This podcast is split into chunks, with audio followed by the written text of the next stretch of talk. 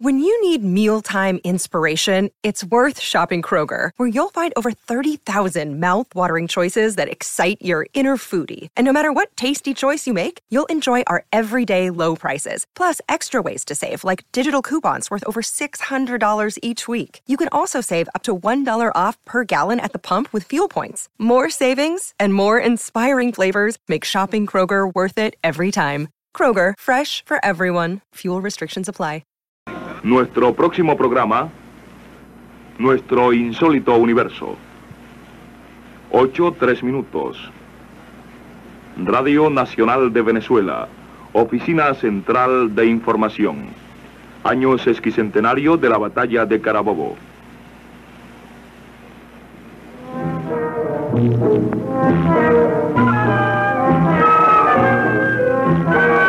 La mansión está todavía allí.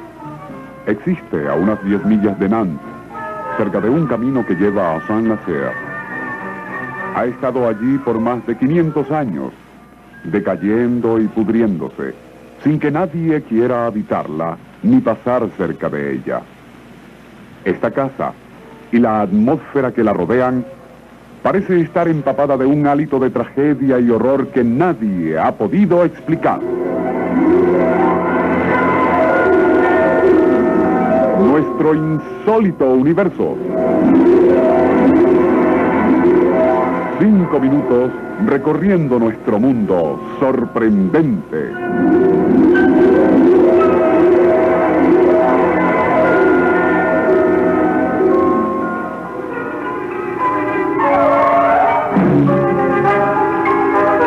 En septiembre de 1915, la Primera Guerra Mundial rugía con toda su furia en el continente europeo. Un regimiento francés ocupó la casa que se encontraba abandonada y un pelotón revisó toda la mansión en búsqueda de enemigos ocultos, así como de trampas cazabobos. Fue entonces cuando comenzaron los extraños sucesos. Se escuchó un disparo y un soldado cayó herido de muerte. Había sido alcanzado por la bala de un compañero a quien se le fue un disparo. Luego dos soldados que revisaban en el sótano escucharon el extraño ruido, como si alguien arañara algo metálico acompañado de unos quejidos pavorosos. Los soldados tomaron sus armas y alertas se prepararon para cualquier cosa. Una ráfaga de aire apagó la vela que les alumbraba y el ambiente quedó totalmente oscuro.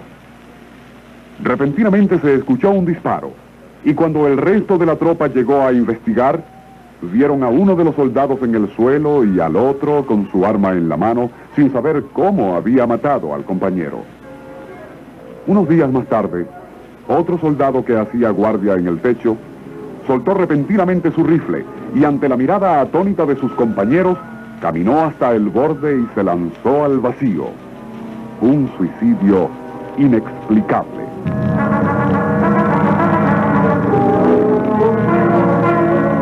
Más tarde, un oficial también se suicidó y otro oficial, en acto incomprensible, disparó sobre dos compañeros sin motivo alguno, hiriendo a uno y matando al otro. Luego se suicidó. El comandante, alarmado ante estos sucesos, decidió que probablemente había saboteadores escondidos en la casa y ordenó una revisión a fondo. Fue en el sótano donde encontraron una gran puerta de hierro macizo enclavada en la roca sólida. Era obvio que había estado allí por muchos años, y lo más curioso era que no tenía cerradura ni perilla, ni había la menor abertura arriba ni abajo. Era una plancha sólida de hierro enmohecido. Aunque era imposible que nadie pudiese entrar ni salir por allí, se ordenó una guardia permanente día y noche por si acaso. Una noche, el grupo de seis soldados que la custodiaban sintieron algo tras la puerta. Era como un quejido de pavor y desesperación. Y luego el ruido de alguien que arañaba el metal de la puerta. El asunto fue reportado inmediatamente a los oficiales, quienes dieron órdenes de abrirla a como diera lugar. Pero la cosa resultaba imposible. Se usaron taladros, sopletes, sierras y palancas, pero inútilmente la puerta no cedía. Entonces alguien decidió poner una pequeña carga de dinamita con el fin de volarla, pero sin herir a quien estuviera encerrado adentro. Así se hizo. Pero cuando el polvo que levantó la explosión se disipó, la puerta estaba intacta, por lo que se decidió usar una carga aún más potente. En esos momentos, un contraataque sorpresivo de los alemanes obligó a los franceses a replegarse y a abandonar la casa.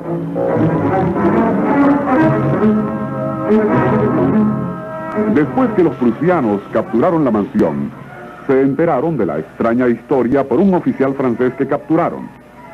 Y cuando varios oficiales y soldados murieron en circunstancias misteriosas, se interesaron suficientemente en el asunto como para investigarlo.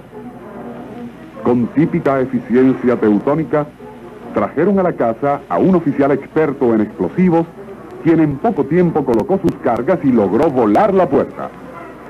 En ese momento, un grito espeluznante se escuchó detrás de la misma.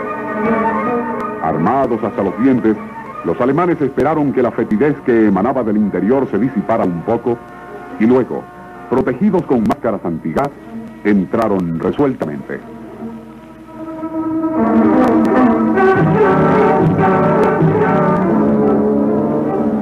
No había ser viviente en el lugar. Colgando del techo había cinco gruesas cadenas y unidos a estas, cinco collares donde se apreciaban los cuerpos de cinco mujeres. Un examen forense estableció que habían estado allí por lo menos dos siglos. El ambiente seco y sin aire de la bóveda había preservado en cierta forma los cuerpos, pero no había ninguna clase de ser viviente en ese lugar. En los archivos del Estado Mayor francés y alemán se encuentran los informes relativos al caso, y en ambos se atribuyen las misteriosas muertes ocurridas en la casa a simples casos de fatiga de guerra.